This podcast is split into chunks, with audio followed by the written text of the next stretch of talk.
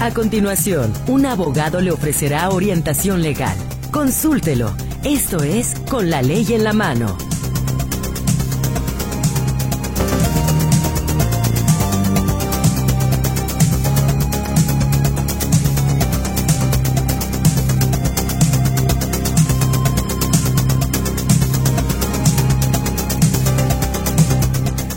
Gusto me da darle a usted la bienvenida a una emisión más de Con la Ley en la Mano. Muy buenas tardes a nombre de todo el equipo que hoy estaremos aquí con usted para llevarle un tema a través, por supuesto, de nuestra experta en esta ocasión y a través de, sin duda alguna, de recibir su comunicación a través del WhatsApp, del Telegram o de las líneas telefónicas y, por supuesto, también desde la transmisión de audio que tiene a cargo mi compañero Roberto Álvarez, a quien saludo en primera instancia, y para lo que es la comunicación de las líneas telefónicas fijas está mi compañera Berenice Flores.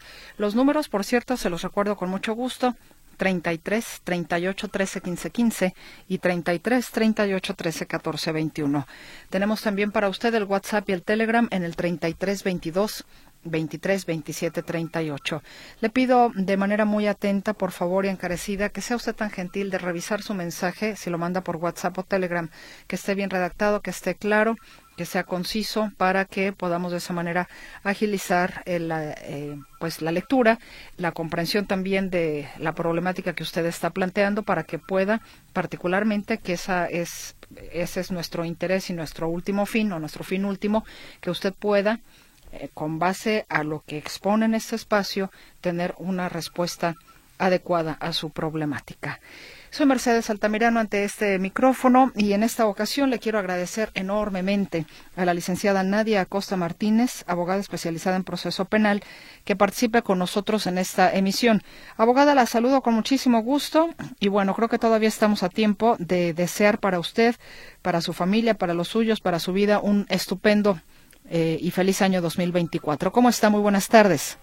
Muchas gracias. Muchas gracias, Mercedes. Buenas tardes. Buenas tardes a todos los radioescuchas y sí, eh, pues igualmente les deseo un, un exitoso año 2024, que se cumplan todas nuestras metas y bueno, continuar, continuar haciendo lo que nos corresponde. Efectivamente. Y pues bien, le toca a usted, digamos, esta es su primera participación del, del año, de este 2024, y en esta ocasión pone usted en esta mesa de trabajo el tema del procedimiento, eh, o cuál es el procedimiento ante la presentación de una denuncia. Así es de que si gusta podemos comenzar con el tema. Abogada, por favor. Gracias. Bueno, pues ya que he tenido oportunidad de participar en diversas, eh, pues en diversos este, tiempos que he estado aquí con, contigo, con los radioescuchas, me he dado cuenta que muchas de las dudas que tiene el ciudadano que acude a presentar una denuncia ante la Fiscalía, sobre todo hablando de la Fiscalía del Estado de Jalisco, pues una de, qué es lo que sigue, ¿no? Presento mi denuncia y ya, voy, presento mi denuncia y me olvido, ahí yo espero a que me llamen, yo estoy en espera a ver qué sigue y sobre todo considerando que hay muchas personas que acuden a denunciar y que obviamente no cuentan con un abogado. Si bien es cierto que la ley nos señala y es uno de los derechos el contar con un asesor jurídico, bueno, desde el inicio de la denuncia, al presentarla, ahí nos deben de designar un asesor jurídico.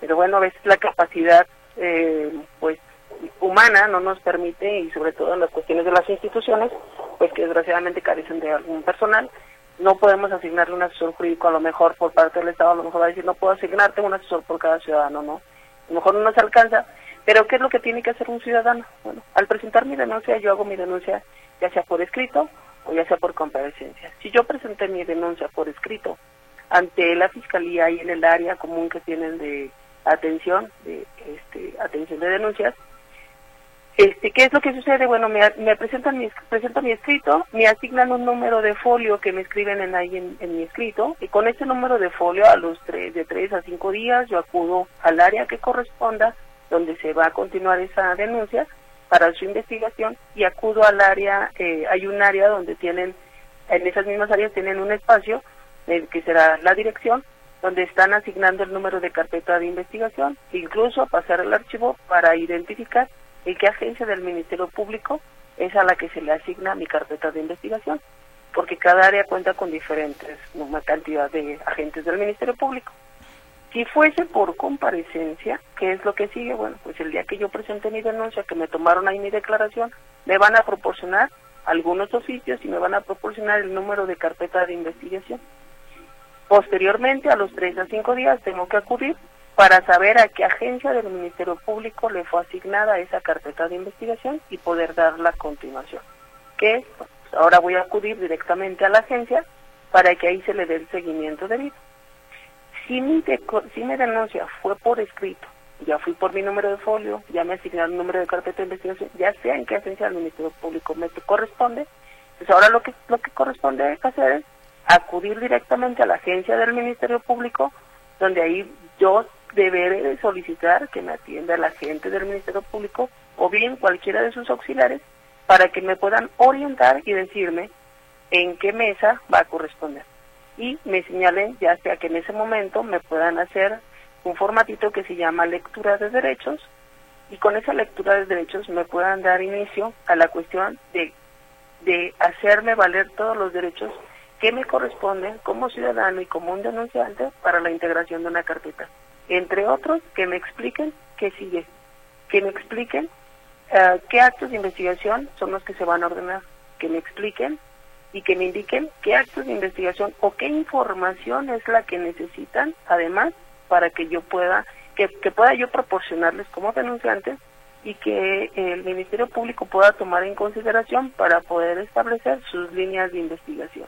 Abogada, si me permite hacer una, una pausa aquí.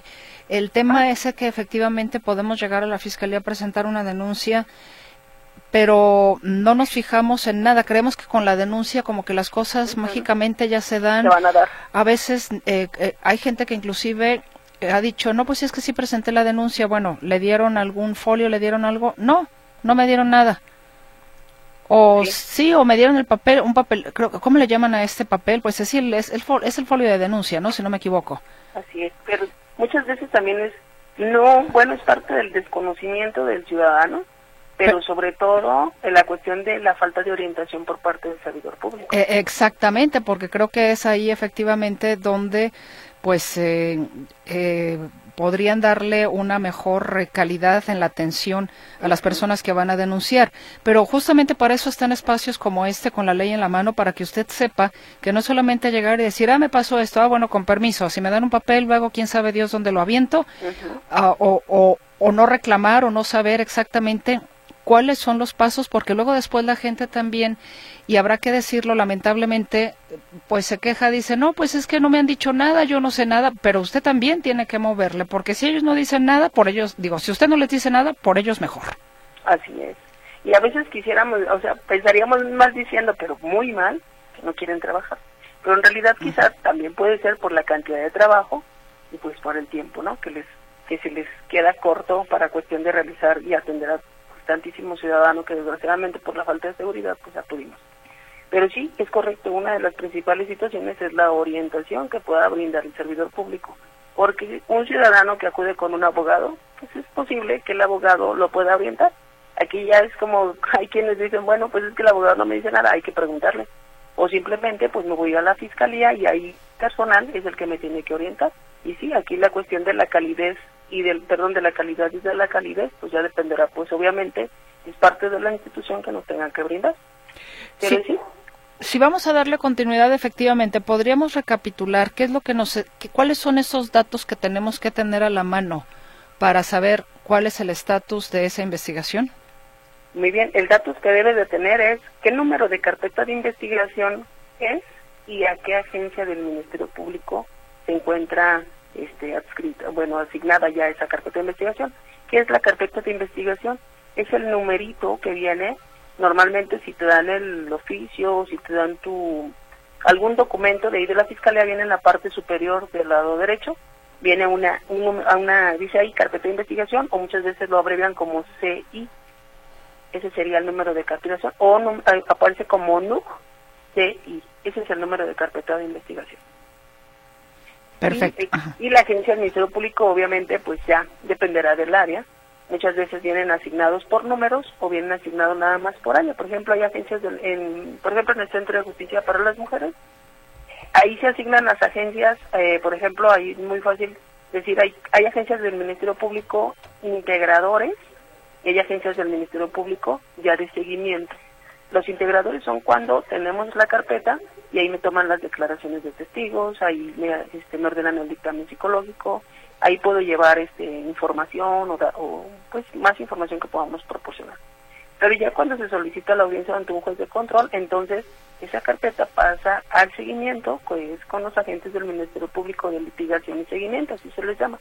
Y digo, pongo este ejemplo del Centro de Justicia porque es el lugar donde pues más comúnmente se encuentran ahí mismo los agentes de, litigación con los agentes de investigación. Mm, por ejemplo, en el área de delitos patrimoniales de la Fiscalía, pues ahí se encuentran en patrimoniales los agentes del Ministerio Público, también igualmente de investigación, que son de integración, y ahí mismo hay unas este, oficinas donde se encuentran los agentes del Ministerio, Público de litigación y seguimiento. Cuando ya tu carpeta de investigación ya pasó a una a una segunda etapa donde es este una fase 2 donde ya acudes con el juez de control pero es una manera de que la gente pueda conocer e identificar porque muchas veces hay víctimas que dicen pues sí tengo mi carpeta aquí pero no sé en dónde está lo primero que tengo que hacer es irme a la dirección del área que corresponde o a la coordinación dependiendo de las áreas como estén estructuradas y ahí te van a deben de, deben de proporcionarte la información en qué agencia del Ministerio Público te corresponde, porque puede ser turno matutino, puede ser turno vespertino.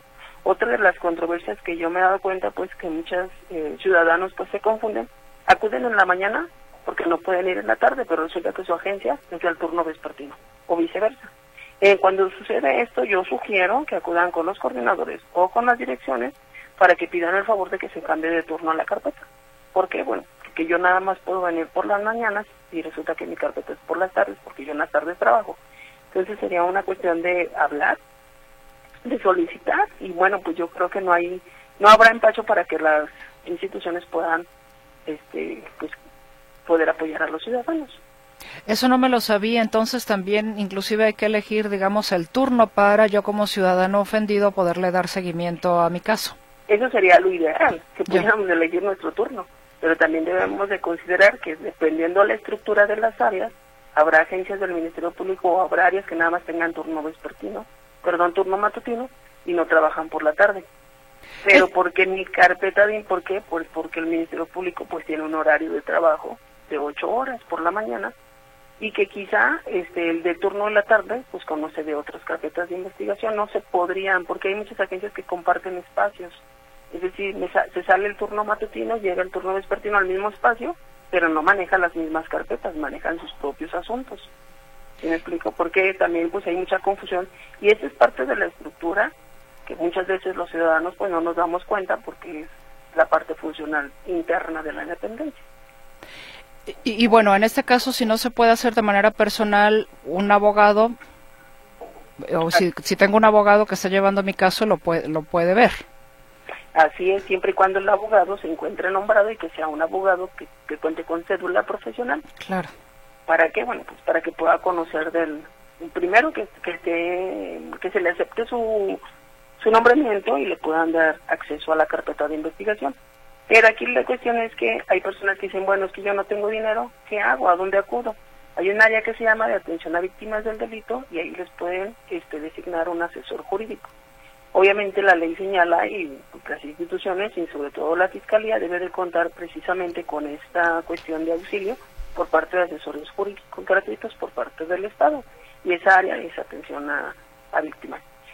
Pero o Procuraduría Social, pero este aquí tendríamos que ver que en la penal, por ejemplo, en el área de la penal, ahí se encuentra un área de Procuraduría Social y un área de atención a víctimas del delito en Procuraduría Social se encuentran los defensores de oficio y en la este, atención a víctimas del delito se encuentran los que son los asesores jurídicos.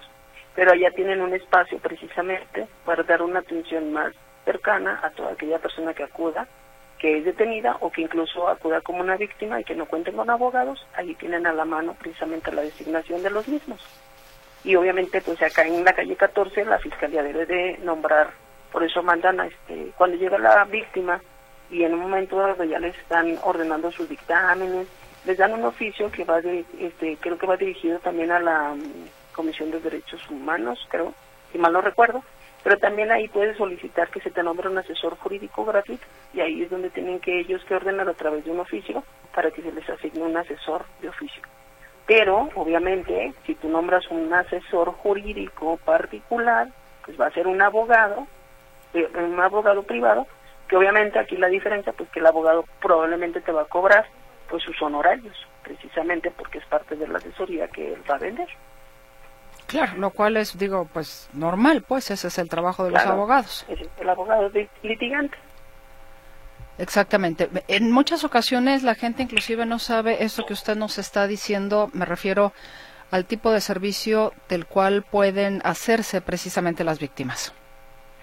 Así es, muchas personas desconocen que pueden contar con abogados o asesores jurídicos gratuitos pero esto es que se lo tienen que solicitar a la gente del Ministerio Público para que les nombre uno y ellos tendrán que mandar el oficio a la institución o al área correspondiente para que sea nombrado el asesor jurídico. Pero eso es por parte del pues por parte del gobierno que está mm, obligado como como este parte de esta mm, seguridad jurídica de brindar a las partes, en este caso a la víctima. Exactamente. Bueno, ¿qué, qué más tenemos que hacer sobre, eh, eh, sobre la denuncia? Bien, cuando yo acudo ya presenté mi denuncia, ya sé en qué agencia del Ministerio Público se encuentra. Normalmente muchas muchas muchas personas acuden cuando acuden y de repente así, porque me he encontrado pues con algunas situaciones que me dicen, no, pues a mí me dijeron que llamara a este teléfono, me dio su número particular, pero nunca me contesta, no me dice, bueno, yo lo que sugiero es que acudan personalmente. Sí, que acudan personalmente y, y se dirijan con los agentes del Ministerio Público en su ausencia o quizá que se encuentre en alguna diligencia, pues siempre va a tener ahí auxiliares que estén atendiendo también en la agencia. Y estas personas les tienen que dar esa orientación que requieran. ¿Qué es la primera orientación? Bueno, pues es obvio que una de las obligaciones que tiene la gente del Ministerio Público y parte de su trabajo, pues es leer lo que es la denuncia, para, para poder conocer el contexto de la circunstancia y poder solicitar en un momento dado más información a la víctima. ¿sí? Y sucede que a veces es muy raro, pero sí hay áreas que se dan esa oportunidad, o por lo menos que hay delitos que te están llamando para decir, a ver, venga, acuda por favor para que nos dé información. Pues ahí tengo que acudir el día que me, que me entonces tengo que proporcionar toda la información. Pues yo en, en programas anteriores yo siempre he comentado y sostengo la situación de que el ciudadano no es conocedor del derecho y el ciudadano va a desconocer en realidad qué circunstancias son las que debe de señalar para que se le dé una continuidad a su investigación. ¿Por qué? Bueno, porque entonces aquí dependerá del conocimiento y de la atención que pueda tener ese, ese investigador o ese, ese policía investigador como el agente del Ministerio Público como el auxiliar para hacerle las preguntas adecuadas a las víctimas, ¿para qué? Para poder traer más información a nuestra carpeta. O supongamos que dice, no, bueno, pues a mí me robaron, vine a denunciar un robo, yo vi que este, los objetos los, los pusieron en una camioneta y la camioneta yo alcancé a ver, les tomé fotografías, pero huyó. Pero resulta que tengo el número de la placa de circulación, pero siempre, o sea, pero, perdón, pero se me pasó decirle el número de la placa de circulación. Entonces así, pues no hay no hay información que, que yo pueda como Ministerio Público o como policía tomar como base y poder partir de ahí para solicitar información de esa placa de, de, circulación, saber a quién corresponde, a nombre de quién está, saber de qué domicilio tiene y citar a esa persona y saber el motivo por el cual esa camioneta se encontraba ese día. Entonces, si no tengo el número de la placa de circulación, no voy a llegar a ese punto. Y es claro que va a decir la persona, yo que sabía que iba a dar el número de placa de circulación, pero por eso digo que hay dos puntos. Uno, que el ciudadano proporcione toda la información necesaria herida y que tenga la mano, y otra que el servidor público tenga precisamente esa pues esa eh, conocimiento de investigación, esa intuición para poder solicitar la información necesaria y poder partir de ahí para poder establecer ahora sí mis líneas de investigación, hacia dónde voy a investigar, qué voy a investigar y hacia dónde me voy a ir para poder saber qué delito es el que voy a tipificar o clasificar en un momento dado. O lo que veo es que también como víctima yo puedo en un momento determinado, una vez levantada la denuncia, acercarme y decir, ah, me encontré otra prueba, otra información que puede beneficiar a la investigación y acercarme para ello, para aportarla. Así es, y lo puedo hacer a través de una ampliación de denuncia. Ampliación de denuncia se llama, ok. Así es, pero quiero aclarar el punto de que cuando yo estoy en una etapa de investigación inicial, donde aún no se solicita una audiencia ante un juez de control, yo puedo aportar toda la información, yo puedo aportar y hacer alguna otra ampliación, porque hasta ese momento el Ministerio Público no determina si el hecho ocurrió y la probabilidad de que haya ocurrido para poder solicitar una audiencia ante un juez de control. Es decir, todavía no tiene, hasta ese momento de la investigación, quizá todavía no sé si es, si se puede dar un delito de amenaza, como se puede dar un delito de en contra de la dignidad de las personas, o se puede dar un delito incluso de violencia familiar, o un delito de maltrato, o no sé. Obviamente hay delitos que son muy obvios, como los delitos de lesiones, ¿no? Pero de ahí a que me digan, este, fíjate que me lesionó y me causó esto, pero ¿qué crees ya encontré el arma? ¿Qué crees ya encontré un arma?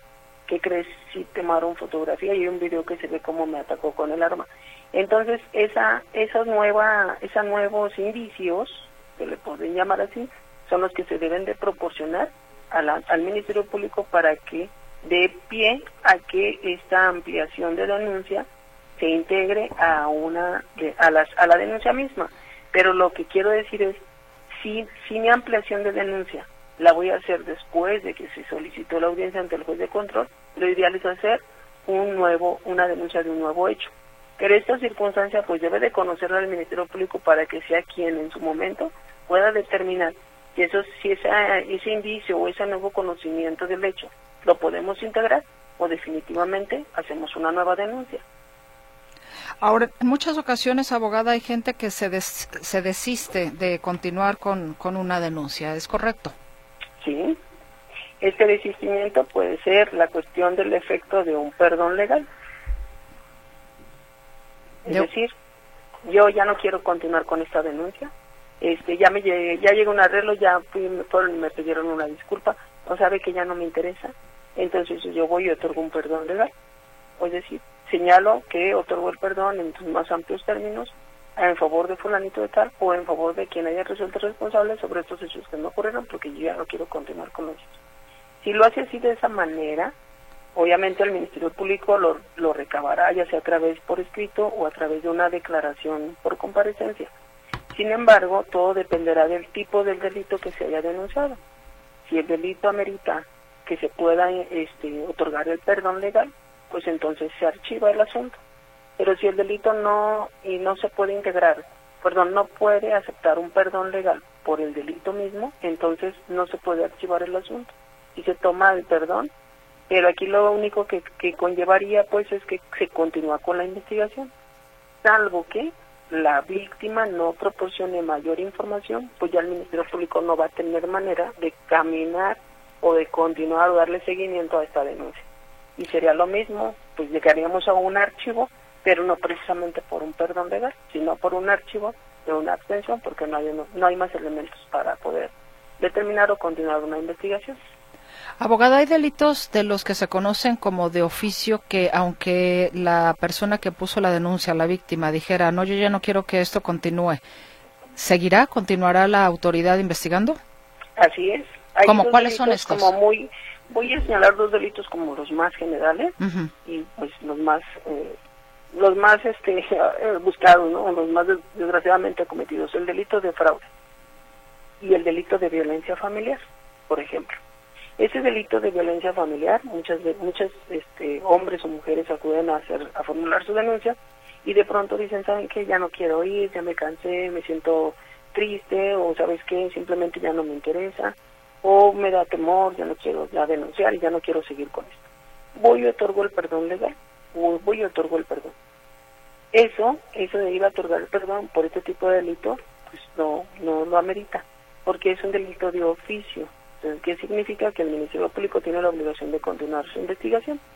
Sin embargo, para el delito de violencia familiar, uno de los elementos del delito que se tiene que integrar es precisamente hablando de una afectación, por ejemplo, psicológica, porque la violencia familiar puede tener una afectación psicológica eh, o, integral, ¿no? dentro, perdón, de la integración integral física, que sería pues a través de lesiones. Pero hablando de la cuestión psicológica, si la persona ya no se va a realizar el, estudio de dictamen pericial psicológico que le haya ordenado el Ministerio Público, pues simplemente el Ministerio Público no tiene manera de continuar con la investigación porque no primero no se determina que exista esa afectación psicológica y da por demás que puedan seguir integrando porque ya no puedo integrar ese elemento del delito. Entonces doy por doy por incierta pues esta cuestión y pues ya nada más por dejar pasar el tiempo se va a archivar ese ese propio asunto. Sin embargo, el Ministerio Público, con la obligación que tiene de integrar la carpeta de investigación, tiene que ordenar los demás actos de investigación que se tengan que celebrar. Por ejemplo, una violencia familiar, tenemos que establecer un lugar, un, perdón, un, un lugar, un cuándo y un cómo. Entonces el lugar es el domicilio. Ah, pues el Ministerio Público tiene que ordenar un acto de investigación para constatar la existencia de ese domicilio. El cuándo, bueno, pues esta circunstancia la señaló la propia víctima cuando denunció. Pero ¿y el cómo? Entonces tengo que solicitar a la gente, de, a la gente policía eh, investigadora para que él acuda a los domicilios y recabe información para saber si existe algo que corrobore la circunstancia que denunció la señora o el señor, en este caso testigos, cámaras de videovigilancia o de seguridad privada, donde puedan recabarse información porque quizá en el hecho dice, ¿sabe qué? Yo estaba saliendo de mi domicilio cuando A me golpea, estando en la banqueta, fuera de la calle, hay una cámara de vigilancia que tiene mi destino, y todo lo dice. Pero entonces resulta que B ya no quiere denunciar y le otorga el perdón legal, pero el Ministerio Público aún así tendría dentro de esas obligaciones pues continuar con esta investigación. Pero si en un momento dado recaba todo esto y no cuenta con este elemento de subjetivo, que es la cuestión de la afectación psicológica, pues de todas maneras esta carpeta de investigación, aunque se hayan realizado todos esos actos de investigación, pues no pudo acreditar la afectación psicológica que le haya causado, hablando de esta cuestión. Perfecto, abogada. Pues vamos a seguir eh, con el tema. Si hay algo más todavía que añadir, por supuesto, y también con la participación de nuestra audiencia, les recuerdo que nuestros teléfonos en cabina son el 33 38 13 15 15 y 33 38 13 14 21. WhatsApp y Telegram también a su disposición en el 33 22 23 27 38. Hacemos una pausa y regresamos.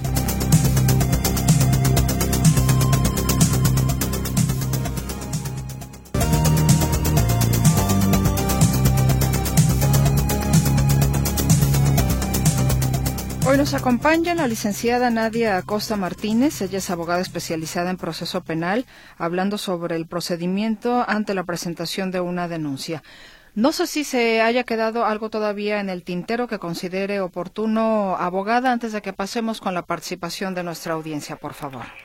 Sí, gracias. Bueno, pues aquí lo que me gustaría decir es en aspectos de por qué acudo a, denunciar y qué es lo que tengo que hacer. Bueno, pues yo sugiero que se deba de continuar o en su momento, sí, este, al hacer uso de estos recursos materiales que tenemos para la cuestión de designación de seguridad jurídica, es decir, acudo a la fiscalía, se gasta un papel, el tiempo del servidor público, bueno, pues no no quiero poner en el tintero la cuestión de que el ciudadano no debe acudir si no quiere hacer perder el tiempo, no el ciudadano debe de acudir a hacer las denuncias correspondientes.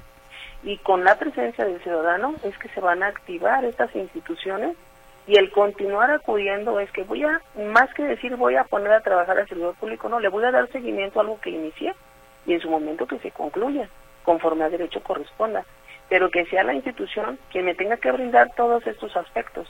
Si yo no acudo, no sé, como tú dices, hace, eh, lo comentaste hace un momento, ¿no? No se requiere incluso de que digan, ah, pues que el dinero no lo mueve. No, tengo que acudir yo para que en su momento se pueda eh, dar continuidad a este servicio. Si no, bueno, pues entonces aquí estamos tirando pues a la basura esta cuestión de oportunidad y de obligación que tiene el Estado para cubrirme esta cuestión de garantías de seguridad jurídica. Pues gracias, abogada. Pasamos entonces con las preguntas, las inquietudes de nuestro radio escuchas. Nos dicen, soy el señor Alberto González. Pregunta, ¿qué podemos hacer los vecinos? Hay un sujeto que invadió una casa donde los dueños ya murieron y no hay descendencia que reclame. El problema es que el sujeto es drogadicto y constantemente hay problemas. Además pusieron un negocio que invade las banquetas aquí en Guadalajara. ¿Qué se puede hacer? Gracias. Bueno, pues yo creo que aquí es una cuestión eh, más que delictuosa, bueno, porque la cuestión de, que haya invadido un, inmueble, pues sí, efectivamente, sean, sean los directamente ofendidos los que deben de acudir a hacer una denuncia. Pero aquí hay otros aspectos, y me refiero a otros aspectos de que dice que son drogadictos o que causan afectaciones por esas circunstancias. Bueno, no sé en qué municipio sea, Guadalajara. pero este, Guadalajara cuentan con una, una ley que es de ay se me fue el nombre, perdón, de Policía Buen Gobierno, donde establece precisamente las eh, faltas administrativas que puedan ah, tener los ciudadanos. En este caso, solicitar el auxilio de la Policía Municipal para que sean ellos quienes acudan a, investigar, perdón, a, a, poder levantar a estas personas, eh, darles un seguimiento para ver si existe algún tipo de delito que se pueda perseguir. O bien la problemática que acuden, que dicen que porque venden este, en la calle, bueno, pues entonces aquí hay que ver con el área de este, servicios, como le llaman, licencias municipales o incluso mercados, para ver si ellos o en alguna área se puede presentar alguna queja, porque bueno, pues si invaden la banqueta, sí están afectando una, es una cuestión administrativa meramente y esto lo tiene que atender el propio municipio. Nos dicen, licenciada, presenté una denuncia porque una persona me embargó bienes de mi propiedad. Se los requirió el juzgado y no se encontraron los bienes. El mismo juzgado ordenó se denunciara por violación de depósito y en fiscalía lo remitieron al juzgado de la penal. Usted me puede informar si está bien que acuda, no tengo abogado. Si usted atiende el asunto, ¿cuánto me cobra? Eh, gracias, Silvia Martínez. Ah, y dice, eh, licenciada, les apoyo un abogado cuando es el delincuente. Al ofendido en donde acudo para que me apoye un abogado que no que no me cobre, me informa por favor. Es la misma señora Silvia Martínez. Sí. Bueno, pues sí es un delito de, violación de depósito y ya por lo que veo ya se encuentra en el juzgado. Ella puede acudir al área de atención eh, a víctimas del delito. porque bueno? porque se le asigna ya un abogado al, al a la persona que denunciamos? Bueno, porque tiene que estar en una igualdad de circunstancias y de derechos. Quien lo acusa es un ministerio público que es un conocedor del derecho. Por lo tanto, esa persona debe de contar con un abogado que esté en la misma, eh, en el mismo estatus de conocimiento del derecho. Entonces tiene que ser un abogado. Y por eso el Estado tiene que tener ahí este, abogados eh, defensores. Pero también hay abogados para las como asesores jurídicos, que es lo que les mencionaba, que es en la Dirección de Atención a Víctimas del Delito. Creo que este servicio también lo brindan desde la Secretaría General. Ahí en Palacio de Gobierno ahí les pueden dar información, eh, tengo entendido que ahí, ahí les pueden dar información para la cuestión de esta área de atención a víctimas de delito o acudir directamente a la pena. Ahí también hay una área ya donde está atención a víctimas del delito y ahí le pueden asignar un asesor jurídico. Inclusive también la Universidad de Guadalajara tiene este servicio. Así es, para que les den ese seguimiento. Nos dicen, son de querella los que expresamente así lo dispone el Código Penal en los artículos donde se contempla cada tipo penal y cuando el mismo código no especifica que ese tipo penal es perseguible por querella, es cuando ese tipo penal es perseguible oficiosamente. Abogado Martín Flores Cárdenas. Es correcto, el mismo delito, pero obviamente pues la, la cuestión de que un ciudadano pueda ir a denunciar pues no va a ir a, a leer el Código Penal. O este conocimiento, obviamente, pues sabemos los abogados y sobre todo los agentes del Ministerio Público, que es quienes recaban estas denuncias y puedan determinar si este delito o esta circunstancia puede encajar en algún delito. Y los delitos específicamente lo señalan. Cuando son de oficio, lo refieren. Y cuando no son de oficio, entonces se remite que son de querella las de querella pues son los que eh, son los no o los que se persiguen solamente cuando la persona acude directamente a denunciar.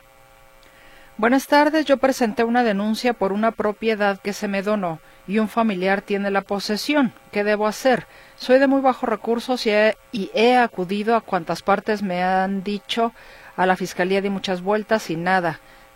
Y nada caminó en la denuncia. Cuesta mucho este proceso, dice la señora Patti. Perdón, la cuestión es que ella denunció, no, no le comprendió al principio. Sí, eh, se lo reitero, bueno, se lo, lo, repito, dice, yo presenté una denuncia por una propiedad que se me donó y un familiar tiene la posesión. ¿Qué debo hacer? O sea, dice que ya ha ido a la fiscalía, que ha dado vueltas y pues que no camina la denuncia. Bueno, es que aquí la cuestión es no sé qué información le haya dado o qué le han resuelto ahí en la fiscalía, pero puede ser también, es una cuestión, si hay cuestiones penales, eso es una denuncia, pero puede, puede ser también una cuestión civil, entonces tendríamos que conocer pues las circunstancias. Dice, a mí me donaron y al parecer pues un pariente se apropió de la, no sé si le despojó o si se apropió indebidamente o si falsificaron algún documento. Entonces, no sé en qué etapa, pero yo creo, considero y le sugiero a las personas que acuda directamente con el Ministerio Público para que sea quien les resuelva el seguimiento o bien la resolución que tiene que recaer sobre ese asunto. Y si ya presentó la denuncia, pues debe de tener entonces el número de la misma, ¿no? Así es, el número de carpeta de investigación y el, y el número de agencia a donde tiene que acudir. Me imagino que va a ser en delitos patrimoniales.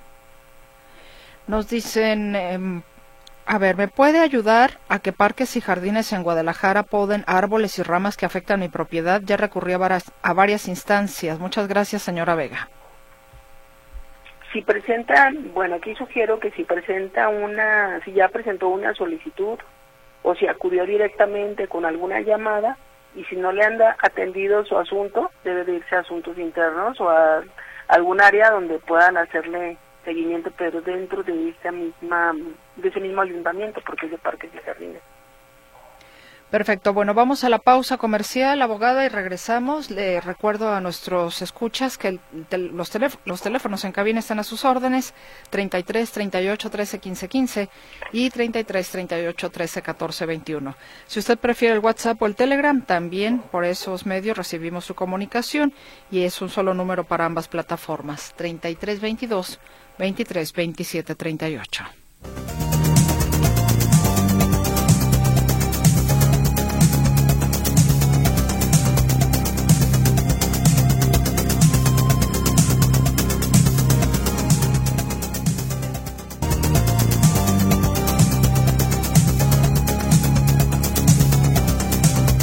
Estamos ya en los últimos minutos de este espacio con la ley en la mano, pero aún hay tiempo para que usted se comunique con nosotros al 33 38 13 15 15 y 33 38 13 14 21.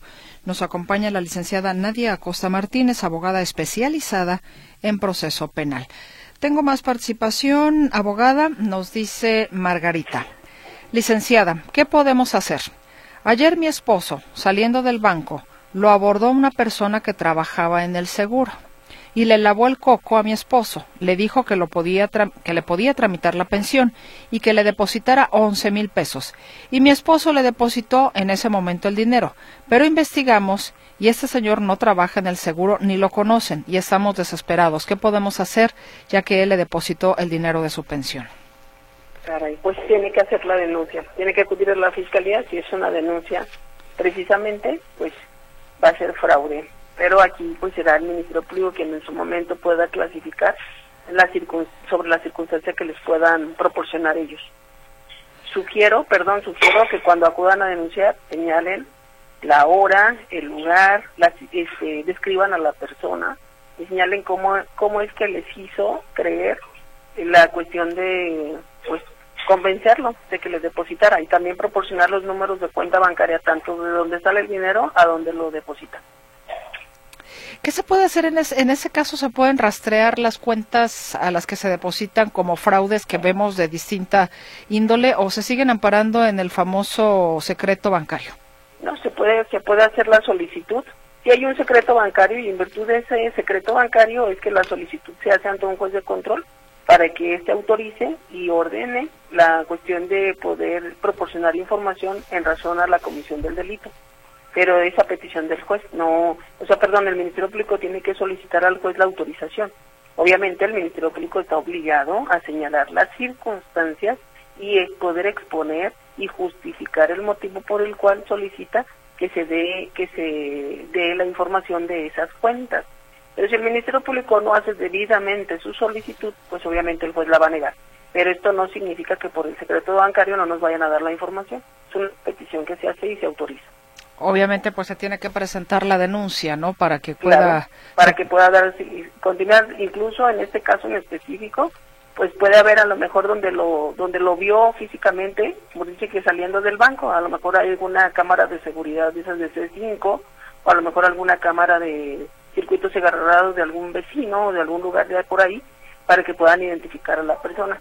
Si es que el señor lo conoce y es vecino del lugar, pues va a ser más fácil la cuestión de identificarlo. También pues obviamente se dan a la tarea de pues investigar todo lo que se pueda rastrear, la cuenta, si van en un vehículo o este efectivamente verificar si trabaja o no en alguna institución. Nos dice la señora López, una señora nos vendió una casa y estaba en pésimo estado, y el abogado le presenta una interpelación judicial a la señora para que pague los daños. Sorpresivamente, sin saber, llegamos a la casa y no nos dejaron entrar. Presentamos denuncia. El hijo de la señora y un abogado demandaron a mi esposo porque debía una cantidad y por eso no podemos entrar a la casa. Fuimos al juzgado y la señora ya había fallecido un año antes de que nos demandaran.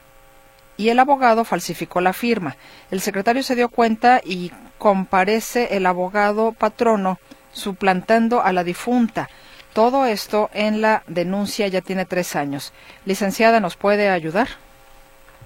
Claro que sí les puedo auxiliar. Cabe señalar pues que soy abogado particular y necesitaríamos pues contactarlo. Pero también puede acudir, digo, ya es una situación, ya sería una cosa tras otra, ¿no? Ya se me hace muy... Y aquí la cuestión es falsificación de documentos, pues sí, sí los puedo auxiliar. Nada más este, sí les puedo proporcionar mi número, no sé si a través de ustedes o por favor, si lo puede dar al aire el número al, que le pueden contestar, eh, al que puede usted eh, atender, por favor. Es el día WhatsApp, solo que manden mi mensaje, por favor, y yo ya le comunicaré. Es el 33 18 41 52 19. Lo repito, 33 18 41 52 19 y también tengo otro número de teléfono, es el 33 16 19 48 46. Lo en cualquiera de los dos les podemos contestar. Ok, el primero es WhatsApp. Y, y el segundo, sí pueden llamar. Sí, ahí se puede llamar. Yo lo que preferiría, sí, siempre doy el WhatsApp precisamente porque muchas veces uno está ocupado en alguna llamada. Claro. Y ya no contestas o te manda buzón y, y manda mucho buzón. Entonces, pues por WhatsApp, si mandan un mensaje, yo ya me comunico con ellos. Perfecto, 33 18 41 52 19. Mande usted entonces, por favor, WhatsApp primeramente. Así es, gracias. En más participación, nos dicen, hola, muy interesante su programa de hoy. ¿Nos podría dar los datos de donde tendrá su despacho y su número telefónico? Atentamente, Lulú. Ya lo acabamos de dar precisamente al aire el teléfono, Lulú, para que usted se comunique.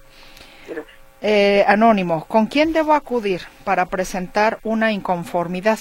Me llegó un citatorio con dirección equivocada. Me ofrecieron medidas precautorias con el número de tarjeta equivocada y me enviaron un citatorio para el Instituto de Ciencias Forenses, pero no era la firma del Ministerio Público. Cuando llegué allá me dijeron que no me iban a hacer evaluación sobre los hechos y eso me desconcertó. Al parecer cambiaron del Ministerio Público. ¿Cuál es la autoridad superior a la que debo acudir para que me aclaren? Bueno, si aquí en un momento dado fue, es una, por lo que veo va a ser una denuncia, si, si primeramente tiene que acudir con el Ministerio Público para que le aclare.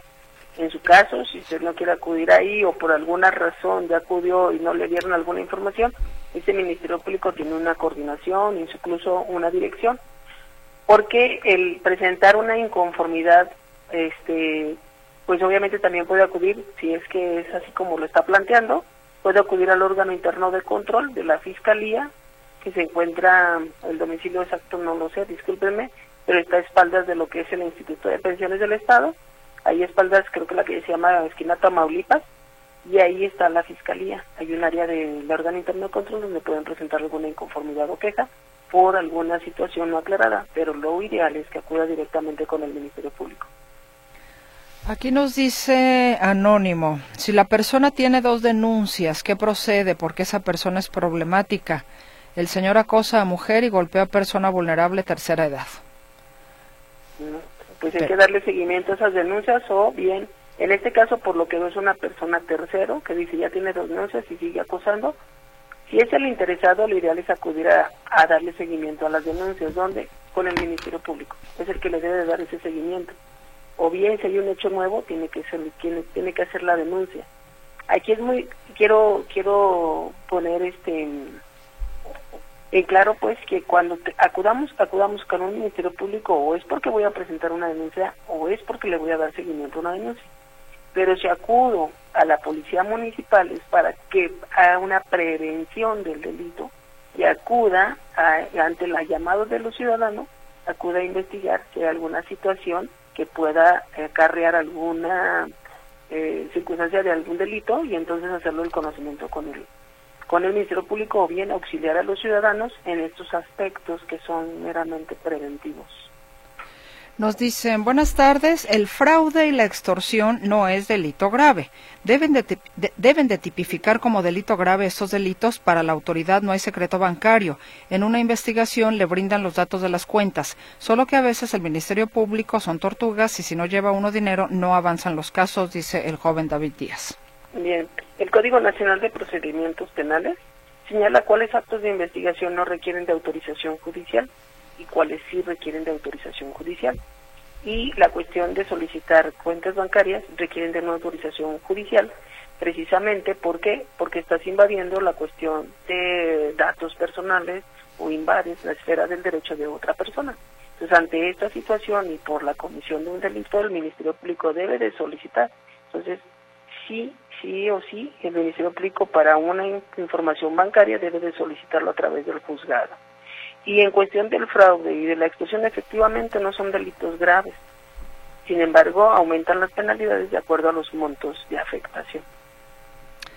Gerardo García, ¿es normal que un asesor de pensiones pida estado de la FORE?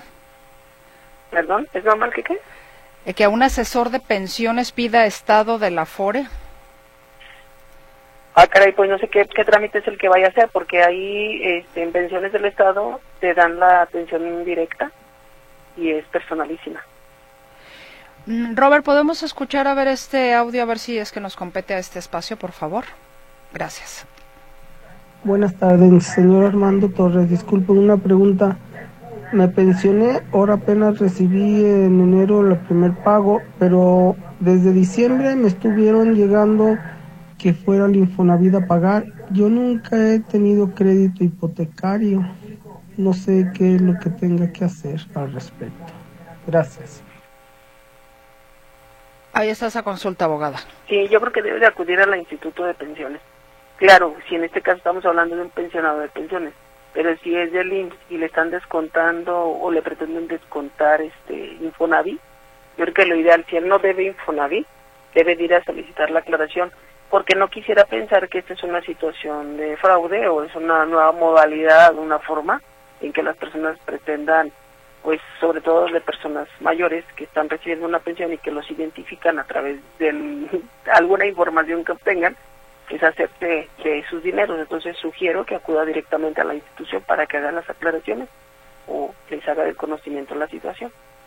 Sí, es importante, qué bueno que menciona este punto, abogada eh, hay que decirles a nuestros adultos mayores cercanos que si les llegan a llamar, si llegan a tocar a la puerta, si les mandan un mensaje para aquellos que tienen eh, teléfonos celulares, un mensaje de WhatsApp o de eh, mensaje directo, en fin, supuestamente de alguna institución financiera, de alguna dependencia de gobierno, que no, o les hablan por teléfono, que no caigan en el garlito, que digan, ah, ok, gracias, yo lo, yo lo veré directamente, y no continúen la conversación, no abran links o mensajes que en momento determinado inclusive son, eh, ¿cómo les llaman esos? El, el phishing famoso, o, o que te que te roban datos, ¿no? Ah, entonces, por favor, hay que decirle a nuestros adultos mayores que se pongan vivos con ese tema, porque efectivamente a veces se espantan y hacen justamente todo lo contrario. En lugar de tranquilizarse, tratar según ellos de arreglar el tema y resulta que salen fraudeados. Es correcto, sí, por eso mejor que acudan a la institución y hagan las aclaraciones y ellos mismos les van a hacer del conocimiento. Hay instituciones que solo y cuando necesariamente tienen que acudir la persona, son asuntos son de tratamiento personalísimo. Licenciada Nadia Costa Martínez, se nos terminó el tiempo. Muchas gracias. Hasta la próxima, si nos lo permite. Gracias a usted por la invitación y para mí es un placer. Hasta luego. A ah, todos, buena tarde. Hasta luego, que esté muy bien y gracias a usted por su escucha. Hasta la próxima.